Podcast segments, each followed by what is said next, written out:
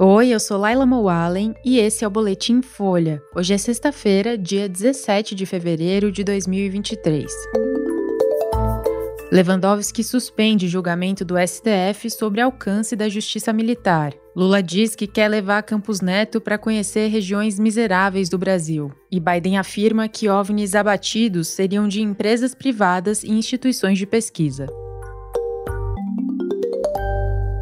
O ministro do Supremo Tribunal Federal, Ricardo Lewandowski, suspendeu o julgamento da ação que trata do alcance da justiça militar. A análise começou na segunda-feira no plenário virtual da corte e estava prevista para acabar hoje. Com o pedido de destaque feito por Lewandowski, o julgamento vai recomeçar no plenário físico, mas isso ainda não tem data para acontecer. A ação foi apresentada pela Procuradoria-Geral da República em 2013 e passou a ser discutida pelo Supremo em 2018. Ela questiona se compete à Justiça Militar julgar crimes cometidos por integrantes das Forças Armadas contra civis. Pela interpretação da lei hoje, se um soldado do Exército tortura um civil numa ação de garantia da lei e da ordem, por exemplo, ele vai ser julgado pela Justiça Militar. Antes da suspensão, o placar estava em 5 a 2 para não restringir a atuação do órgão e manter o entendimento atual. Grupos de defesa dos direitos humanos acusam a justiça militar de parcialidade e corporativismo nos julgamentos. Quem defende a manutenção alega que o julgamento civil tira proteções constitucionais dos militares, o que poderia prejudicar a atuação deles. Quando o julgamento for reaberto, os ministros que já votaram podem manter ou não as posições deles. O pedido de destaque é feito quando um ministro entende que há controvérsias no processo que precisam ser discutidas.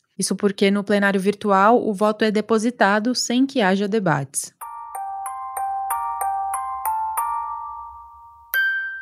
O presidente dos Estados Unidos, Joe Biden, afirmou ontem que os três objetos voadores não identificados que foram derrubados por caças americanos não parecem ter sido usados para espionagem. Ele disse que provavelmente os artefatos abatidos nos últimos dias pertenciam a empresas privadas ou a instituições de pesquisa. Biden falou também que as Forças Armadas trabalham para recuperar os OVNIs e que mais informações vão ser coletadas quando isso acontecer. Os Estados Unidos redobraram o monitoramento do espaço aéreo depois de derrubarem um balão chinês no começo de fevereiro. O país também intensificou as ações para minimizar o que o governo vê como ameaças ligadas a OVNIs. Os episódios alimentaram uma troca de acusações entre China e Estados Unidos. Washington apontou que o balão chinês abatido era um instrumento de espionagem. Já Pequim disse que o artefato era usado para pesquisas meteorológicas e que os americanos violaram o espaço aéreo chinês ao menos 10 vezes desde o ano passado.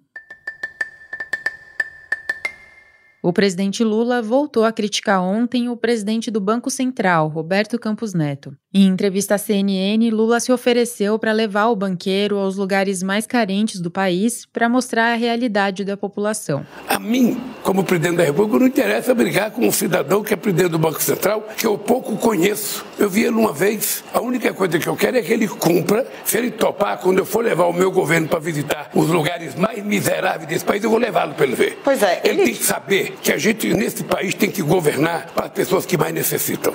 Lula também disse que a autonomia do Banco Central tem que ser revista se a economia não melhorar. Campos Neto foi alvo de críticas nas redes sociais por tratar o Pix como agenda social do BC. Ao programa Roda Viva da TV Cultura, ele relatou o episódio de um menor de idade que usava essa forma de pagamento para vender produtos na rua e que ficou emocionado ao ouvir do jovem que o Pix teria mudado a vida dele. Lula vem fazendo ataques ao Banco Central e a Campos Neto, criticando o patamar da taxa de juros que a instituição tem mantido no país. O BC argumenta que deixar a Selic a 13,75% é necessário para combater a inflação. Já críticos da atuação do Banco Central argumentam que juros altos também têm o efeito de desestimular a economia e podem provocar recessão.